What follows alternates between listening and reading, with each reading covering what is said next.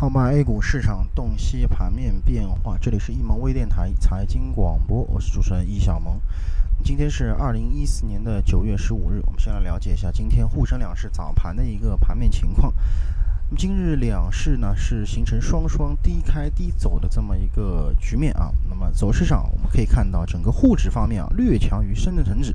但是两者的这个资金的单边流出啊，使得长这个目前的整个指数呢长时间处于这个绿盘区域的一个徘徊，而创业板和中小板指数相对表现抗跌一些啊，特别是中小板收盘小幅上涨。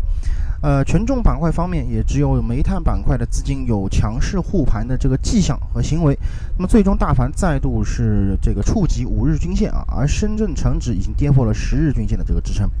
盘面上，上周五表现出色的航空运输和摩托自行车啊，今日依然霸占着整个前三的这个位置当中的前两位。那么，呃，仓储物流的表现呢，也毫不逊色于他们，同样大涨。百分之三以上，而这个板块这个跌幅榜上啊，则是布满了权重板块的身影，比方说保险、证券、期货啊、银行和石油石化等。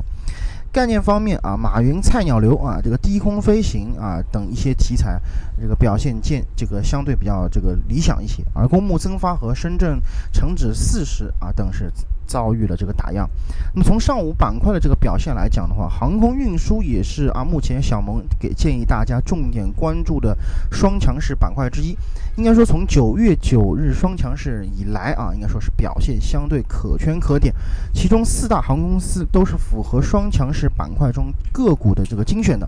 那么近期的表现呢同样出色啊，也是在建议大家啊关注当前市场啊将要符合双强势的板块，比方说农林和摩托自行车等。那么以上呢就是今天上午点评的所有内容，咱们更多的交流分享，请大家持续关注我们的易盟微电台财经广播，我是主持人易小萌，感谢大家的收听，再见。